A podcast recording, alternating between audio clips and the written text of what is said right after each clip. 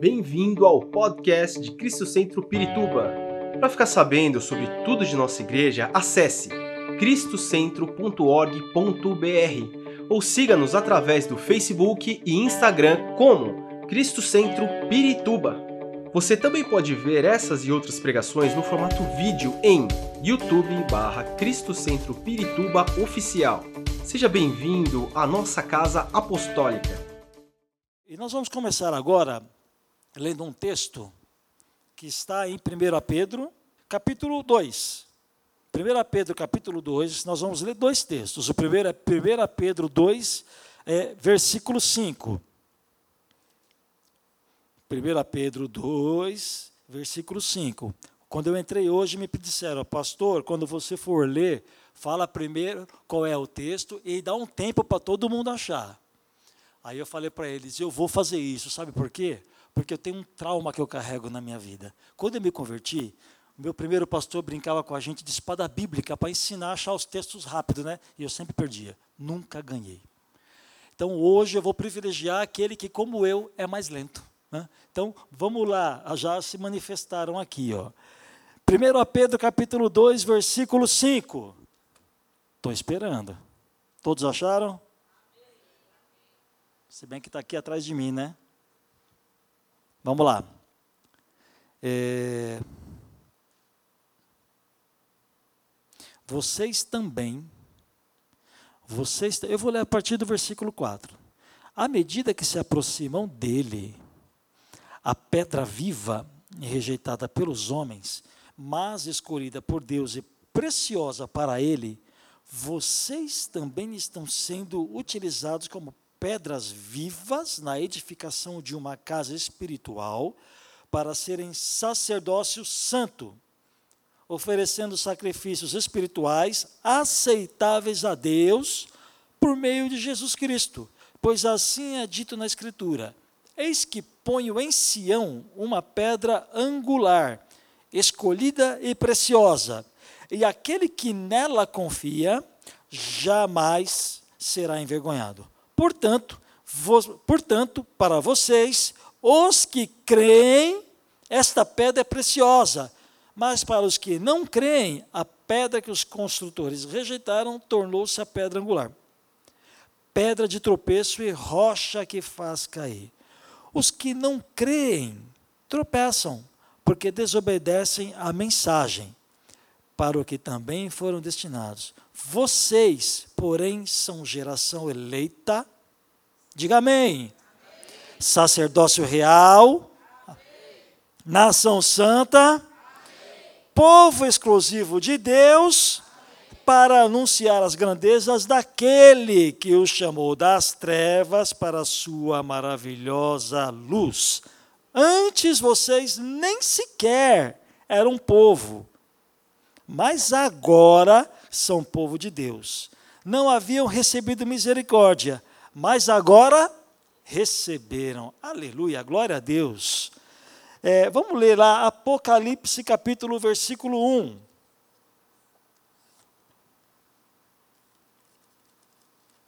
Só folhar um pouquinho mais à frente.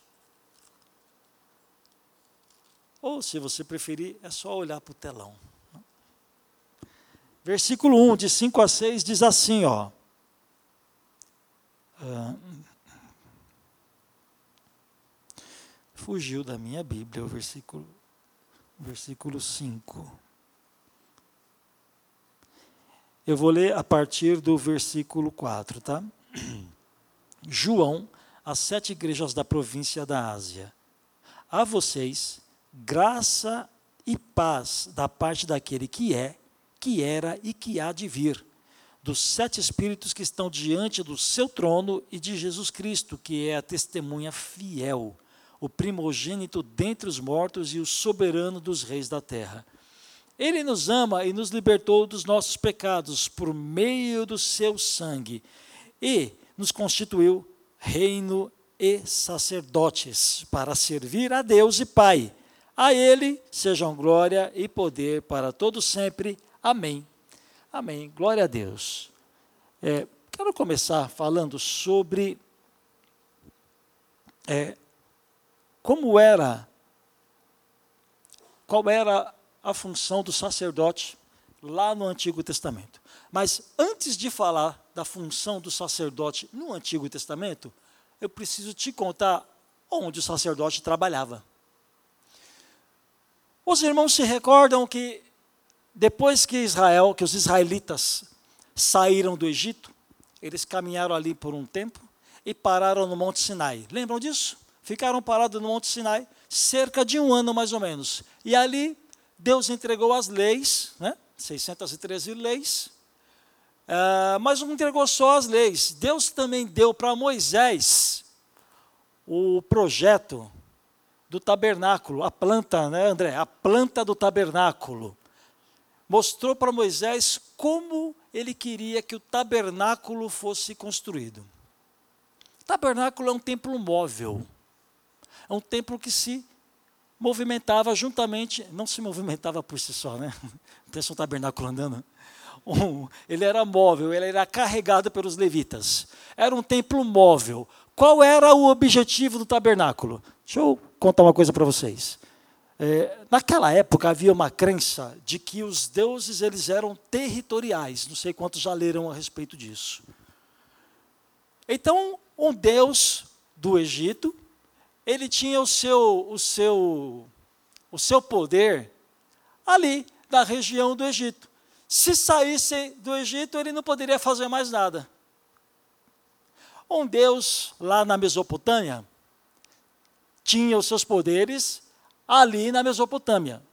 Se você estava na Mesopotâmia, ia sair da Mesopotâmia, no meio do caminho, saiu de lá no meio do caminho, pronto, seu Deus não pode mais te ajudar. Essa era a ideia que se tinha naquela época, de um deus, de deuses territoriais. Eles só agiam ali naquela circunscrição. Olha, treinei a semana inteira para falar, falar essa palavra. O que, que Deus está ensinando para o seu povo, recém-saído do Egito, com essa cultura na cabeça? O que, que Deus está ensinando para o seu povo quando Ele manda construir um tabernáculo? Que é móvel, que vai juntamente com o seu povo até a terra prometida. A mensagem é muito clara. Eu não sou um Deus territorial. Eu não sou um Deus que só tem poder aqui, ali ou lá. Eu sou o único Deus que tem o poder sobre todo o universo. E este tabernáculo que simboliza a minha casa, que simboliza o lugar onde eu moro, que simboliza a minha presença, este lugar vai com vocês para onde vocês forem, onde eu mandá-los ir, simbolizando que eu estarei com você todos os tempos, sempre. Amém? Se você passar por um apuro ali na esquina, eu estarei ali. Se você passar por um apuro depois da ponte, eu também estarei ali. Eu não posso ficar para trás, porque a Bíblia diz, salvo engano, no livro de Jó, que o Senhor sustenta todo o universo, toda a criação com a palma da sua mão. Tudo que existe é sustentado por Deus. Ele preenche todos os lugares. Amém? É este o recado que Deus está dando. Construa o tabernáculo. Porque eu vou mostrar que eu estarei com vocês onde vocês forem. Glória ao Senhor. Você devia dar um aplauso ao Senhor nesta hora. Glorificar ao nome do Senhor porque Ele está aí com você. Você vai ver uma coisa interessante, como isso mudou do Antigo Testamento para o Novo. Eu sei que você sabe, mas vale a pena refrescar a nossa memória. Aí, então, eles, eles caminharam é, utilizando o tabernáculo. Toda vez que eles faziam uma parada longa, o tabernáculo era, era montado. E ali você tinha a figura do sacerdote. O primeiro sacerdote, você sabe, tenho certeza, foi Arão. O primeiro sacerdote. Arão é a sua família, seus filhos, seus quatro filhos foram separados para serem os sacerdotes. Arão era o sumo sacerdote. E o trabalho do sacerdote era de é, levar o povo até Deus. O trabalho do sacerdote era de fazer uma ponte entre o povo e Deus. Então está lá, um irmão pecava, cometeu um pecado ele tinha que se apresentar ao sacerdote. O sacerdote o ouvia, mais ou menos como um trabalho pastoral. O sacerdote o ouvia, o sacerdote o aconselhava, mas o sacerdote tinha uma função também muito importante. Depois de ouvir e depois de aconselhar, o sacerdote tinha que fazer uma oferta pelo pecado do camarada. Um animal pagava o pato, pagava pelo pecado. Na verdade, o animal não era, não era capaz de pagar pelo pecado. Ele encobria, quando você lê as escrituras do Antigo Testamento, você vê claramente que é, aqueles pecados eles eram apenas encobertos diante de Deus. Eles não eram totalmente perdoados. É como você empurrar, eu sei que o exemplo é, é batido, mas é verdadeiro. É como você empurrar a sujeira para baixo do tapete. Eu não faço isso porque quando eu fazia, minha mulher descobriu. Né? Aí o que, que eu fiz? Eu dei fim no tapete. Joguei o tapete fora. A gente tem que arrumar um culpado. O culpado é o tapete. O sacerdote tinha que ir oferecer é, um sacrifício, um animal. Então, o ritual era assim. Eu era culpado por um pecado. Então, quando eu colocava a mão na cabeça do animal, e simbolicamente o meu pecado passava para o animal. Aquele animal se tornava o pecador. E ele era morto por isso. A Bíblia diz que o salário do pecado é a morte. Então o pecado exige que alguém morra. Então no Antigo Testamento, quem morria? Um animal. Amém? Até aqui, esse era o trabalho do sacerdote no tabernáculo. Mas então a gente, avançando um pouquinho nas Escrituras, nós vamos chegar até o rei Davi. O rei Davi tinha um grande desejo no seu coração. Ele não queria mais que a casa do Senhor fosse itinerante. Ele queria construir um templo para Deus. E esse sonho foi realizado não em Davi, foi realizado em Salomão. Deus não permitiu que Davi construísse o templo, porque Davi era um homem de guerra, e a Bíblia diz: Deus falou, você não vai construir o templo porque suas mãos estão sujas de sangue um homem de guerra, guerreou muito.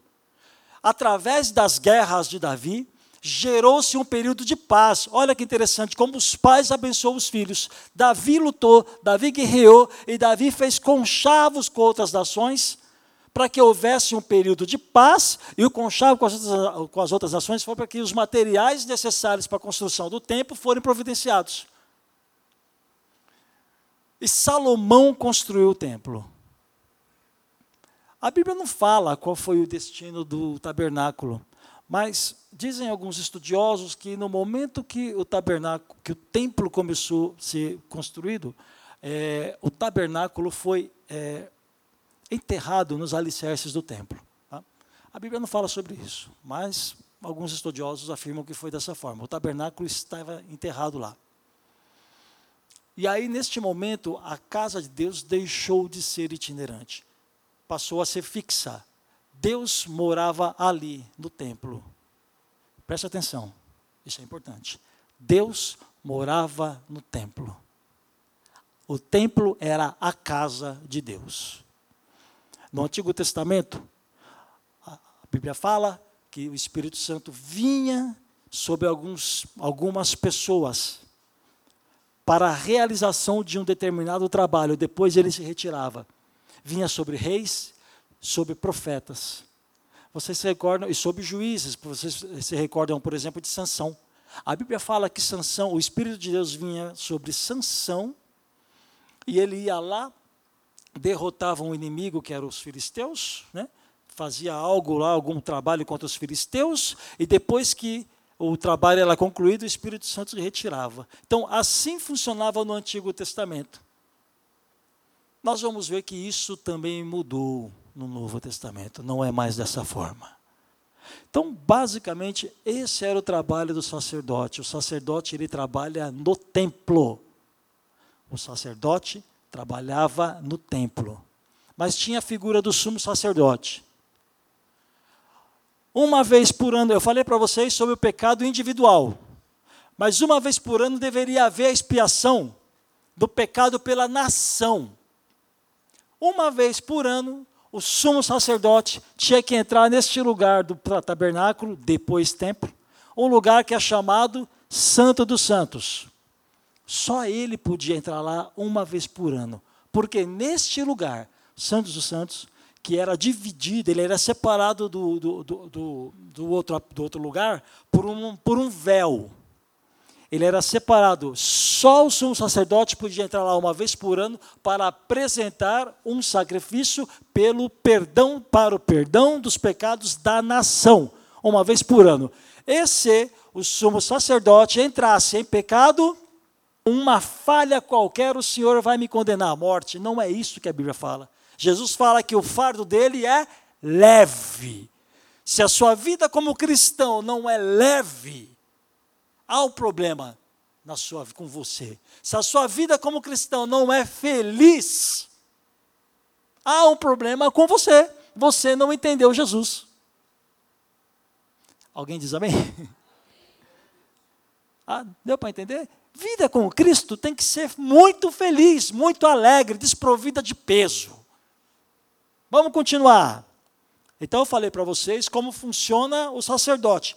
O trabalho do sacerdote é dentro do templo. Era ali que o sacerdote, eu, o sumo sacerdote, trabalhava, oferecendo, levando o povo até Deus. Ok. Agora, é,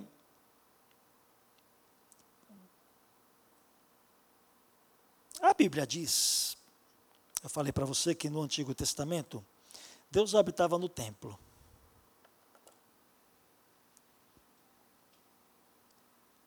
Texto que nós lemos fala que todos nós somos sacerdotes. Vocês entenderam isso nos dois textos que nós lemos? Você agora é um sacerdote. Nós não somos mais, nós não vivemos mais naquele período em que se proibia de ler a Bíblia. O apóstolo citou isso pela manhã. Houve um período, chamado período das trevas, salvo engano, em que a Igreja Católica ela proibia a leitura da Bíblia. Não sei quantos se lembram disso. Ela proibia a leitura da Bíblia. A Bíblia só era permitida, a leitura da Bíblia só era permitida para os clérigos, o Papa, os padres, os bispos, tarará, né? até que Martinho Lutero se rebelou contra a, a, a, o papado, contra a Igreja Católica, lançou lá as suas 95 teses. Essa semana nós comemoramos a, os 500 anos da. É mais de 500, né? Quanto? 506 anos da reforma protestante, onde Martinho Lutero entendeu, através de uma leitura minuciosa da Bíblia, que cada crente é um sacerdote. Você não depende mais de um sacerdote. Você não precisa mais que alguém intermedie você diante do Senhor. Você está continuamente na presença de Deus. Amém? Essa é uma das graças, essa é uma das belezas do Evangelho que Jesus te proporcionou. Você não precisa mais de um sacerdote intermediando você. O teu sacerdote eterno é Jesus Cristo. Amém?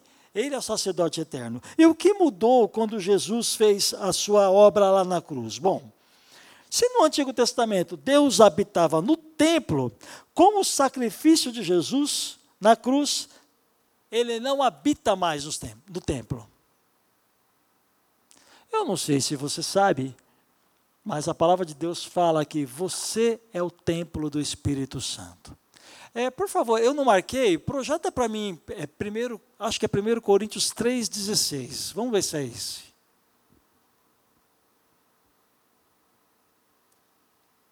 Eu esqueci de marcar para passar para eles. Olha lá. Vocês não sabem que são santuário de Deus e que o Espírito de Deus habita em vocês? O Espírito Santo de Deus hoje habita em você. Ele não habita no local, ele não está neste prédio. Quando você vai embora deste prédio, Deus vai com você, porque ele está em você. O prédio fica vazio. Este lugar não é mais a casa do Senhor. Nós nos, nós nos reunimos aqui para cultuarmos ao nosso Senhor. Mas aqui não é mais a casa do Senhor. A casa do Senhor é você. Onde você vai, o Senhor está com você. Amém, meus irmãos? Essa é a grande vantagem. A grande vantagem é que, puxa vida, eu estou passando por uma necessidade tão grande. Eu, eu preciso muito ir à igreja, mas hoje é segunda. O culto é só no domingo. E agora, na quinta, né? O culto é só na quinta. E agora, o que, é que eu vou fazer? Irmão, o Senhor está dentro de você. É só abrir sua boca e falar com Ele. Só buscar Deus aí dentro de você. O Espírito está dentro de você para te conduzir, para te dirigir. A Bíblia fala que o Espírito é o paracleto. Isso não é um palavrão. Isso é uma palavra grega que diz o seguinte: que ele é aquela pessoa chamada para estar ao seu lado. Ele está com você agora. E quando você sair, ele vai junto com você, onde você estiver. Você é o templo do Espírito Santo. Este é um é um é a primeira mudança. Eu quero te apresentar hoje três mudanças do Antigo para o Novo Testamento. Três coisas que foram modificadas com o sacrifício de Jesus na cruz. A primeira coisa que foi modificada é esta: o templo físico não é mais a casa do Senhor, é você. Você é a casa do Senhor. Amém? Este é o primeiro ponto que eu quero te apresentar hoje. Uh, o segundo ponto, e hoje nós temos ceia, né? Então não vou, de, não vou perder muito tempo. O segundo ponto que nós vamos ver. Só, só me achar aqui. Dizem que tecnologia e, e idoso não combina muito bem, né? Não que eu seja idoso, mas eu tenho certa dificuldade com isso. Não preciso esperar para a igreja, eu posso adorar o Senhor em qualquer lugar, porque Deus está com você em qualquer lugar. Glória ao teu nome, Senhor. Primeiro ponto, então, agora você é a habitação de Deus. No Antigo Testamento, todos necessitavam da intercessão do sacerdote e do sumo sacerdote. Expliquei para vocês agora. Era ele quem levava as, os sacrifícios para que você, para que você não, que você não viveu lá, para que eles obtessem o perdão. Quando Jesus morreu na cruz, no momento que ele morreu, a Bíblia descreve que algumas coisas aconteceram, né? O céu enegreceu, houve terremoto, não é isso? Mas tem uma coisa que chamou muita atenção e é muito importante. Eu falei para vocês que, separando o, o Santo dos Santos da sala dos santos, do, o, outro, o outro ambiente, existia um véu, não é isso? Eu, sempre que eu prego, eu falo uma coisa: que não há coincidências na Bíblia. É tudo de caso pensado. Aquele véu simboliza a impossibilidade de nós humanos chegarmos a Deus. Aquele véu simboliza ali. Nós não tínhamos, no Antigo Testamento, nós não tínhamos, antes de Jesus, nós não tínhamos condições de ter acesso direto a Deus. Quando Jesus morreu, a Bíblia diz que o véu do templo se rasgou. Os irmãos lembram disso? Mas olha o detalhe: ele não se rasgou de qualquer forma. A Bíblia é bem clara, é exata. A Bíblia diz que o véu se rasgou. Eu estou vendo os irmãos já fazendo sinal. Que bom que os irmãos conhecem. A Bíblia, se, ah, isso nos dá uma preocupação. Eu não posso errar aqui, né? Os irmãos conhecem, glória a Deus. A Bíblia diz que o véu se rasgou de cima até embaixo de cima até embaixo. Era Deus vindo ao nosso encontro. A morte de Jesus abriu caminho para o nosso acesso, mas olha, não, não é pelos meus méritos, mas é pelo que ele, Jesus, fez. O Senhor abriu o caminho, foi de cima para baixo. Esse é o oposto da religião.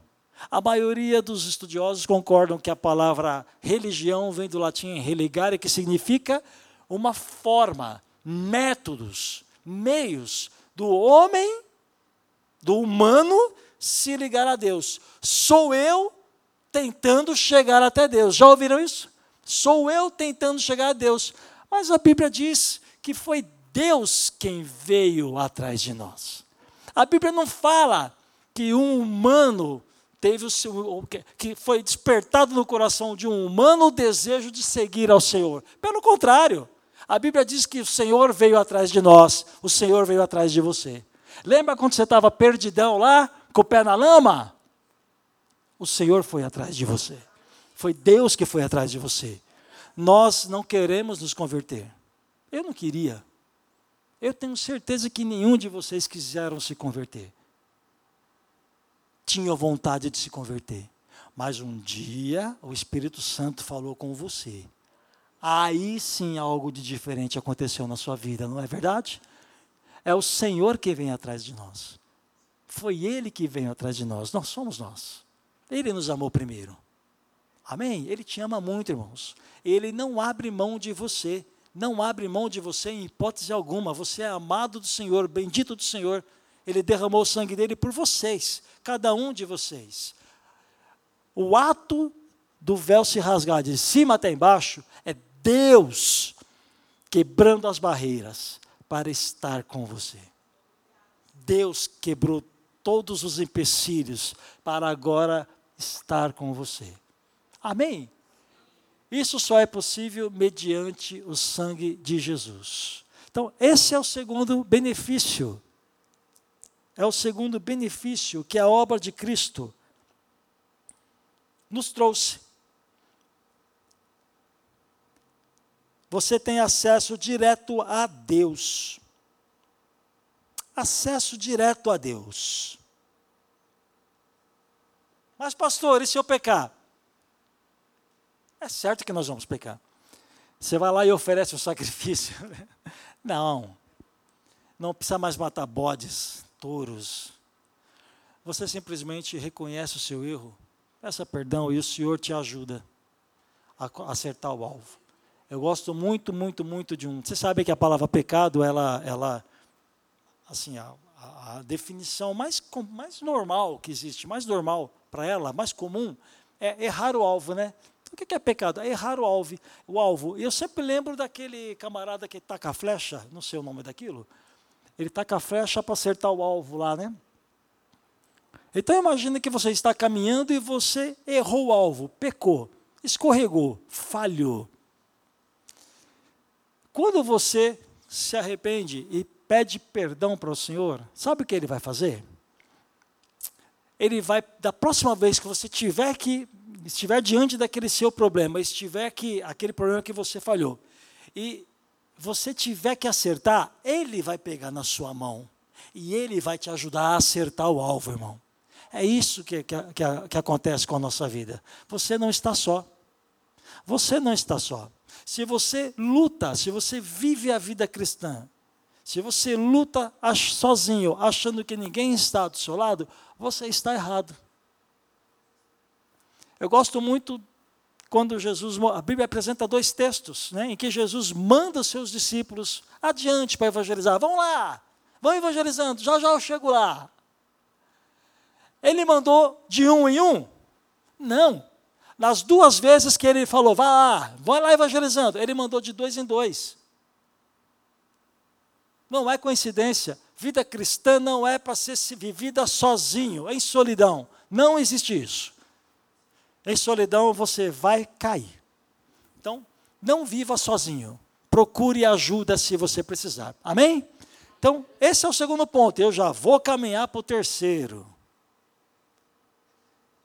Vou só relembrar, tá?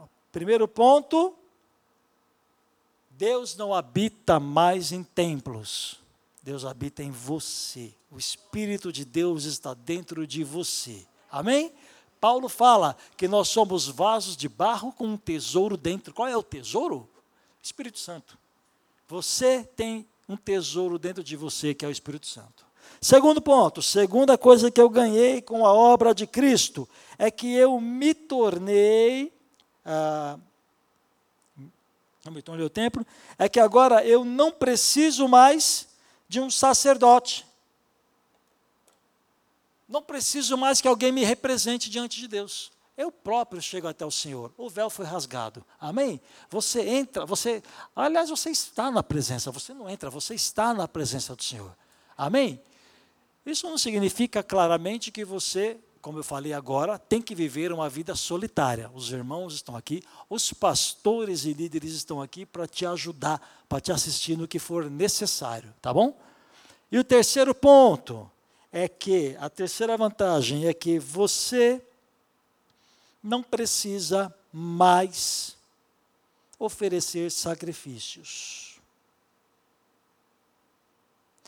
Por quê? O livro de Hebreus fala que Jesus, ele é o sacrifício derradeiro. Sacrifício que vale por todos. O único sacrifício capaz de perdoar. Eu falei para você que no Antigo Testamento o sacrifício dos animais não trazia perdão, encobria o pecado. Com Jesus a história é outra. Com Jesus os pecados estão perdoados. Em Cristo você é feito filho de Deus. Amém?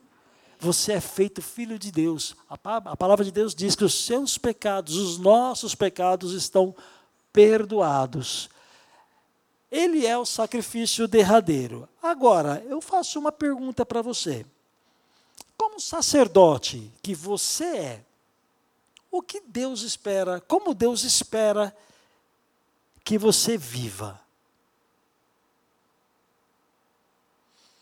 Projeta para mim, irmãos, por favor, o texto que está lá em Êxodo, capítulo 28, versículo 36. Êxodo 28, 36. Que tipo de sacrifício o Senhor espera de você? Se nós não precisamos mais oferecer sacrifícios, então que tipo de sacrifício Deus espera de nós? Êxodo 28, 36 nos traz. Está caindo. Faça um diadema de ouro puro e grave nele como se grava um selo, consagrado ao Senhor. Vocês sabem o que é isso? Esse texto de Êxodo, depois eu estimulo que vocês vão até lá para lê-lo. Está falando sobre as vestimentas do sacerdote. O capítulo inteiro fala sobre as vestimentas do sacerdote. Neste texto, algum dois ou três versículos acima, o escritor que é Moisés começa a falar sobre outros é, apetrechos da vestimenta do do sacerdote, outros acessórios da vestimenta do sacerdote e do sumo sacerdote. E um deles é uma diadema. Era uma placa que vinha colada aqui na testa. E na, nessa placa estava escrito: consagrado ao Senhor. O sacerdote era consagrado a Deus. Ele era santo. A palavra santo significa separado. Qual é o sacrifício que Deus espera de mim e de vocês? Que eu e vocês sejamos santos. Vocês, eu li o texto lá no começo, o texto fala que vocês são propriedade exclusiva de Deus, amém? Vocês pertencem a Ele, vocês foram comprados pelo sangue do Cordeiro. Separado significa que você vive para Ele, você não se mistura. No Antigo Testamento, Deus proibia vários tipos de mistura. Os irmãos lembram disso? Deus não permitia, Deus proibia que os israelitas se casassem com mulheres de outros povos e que as mulheres israelitas se casassem com homens de outros povos. Por que, que Deus proibia a mistura? para impedir que você, adorador do Senhor, ao se casar com alguém que não era adorador do Senhor, se contaminasse com o paganismo e deixasse de adorar ao Senhor. É simples assim. Por este motivo, cristão deve casar com cristão. Isso não é sustentado apenas no Antigo Testamento. Paulo fala isso também no Novo Testamento. Crente casa com crente. Crente que casa com não crente, os irmãos sabem, a chance de você se desviar é grande pela contaminação. Não é verdade? É verdade, irmãos. É verdade, isso sim. É mais fácil. Eu escutei uma vez uma pessoa dizendo: Ah, mas aí eu posso trazer a pessoa para Cristo. Ah, de cada dez testemunhos, eu te conto nove que foi o inverso. Tá? Então, não corra esse risco. Tá? É, a mistura, a mistura vai produzir paganismo na nossa vida. Eu vou repetir. A mistura vai produzir paganismo na nossa vida. Uma vez que você pertence ao Senhor, não se misture com aquilo que não é, que não faz parte das coisas de Deus. Não se envolva, não se envolva com coisas que não fazem parte do reino de Deus. Dá para entender? Por quê? Porque isso vai produzir uma mistura e vai te levar para fora dos caminhos do Senhor. Se não te levar para fora da igreja, para fora dos caminhos do Senhor, vai te fazer ficar como um zumbi. O zumbi é alguém que parece que está vivo, mas está morto. O Senhor não quer isso para você. O Senhor quer vida para você. Amém? Glória a Deus. Fique em pé no seu lugar. Esperamos que esta mensagem tenha te inspirado e sido uma resposta de Deus para a sua vida. Quer saber mais sobre Cristo Centro Pirituba? Siga-nos nas redes sociais no Facebook, Instagram e YouTube, ou visite nosso site em cristocentro.org.br.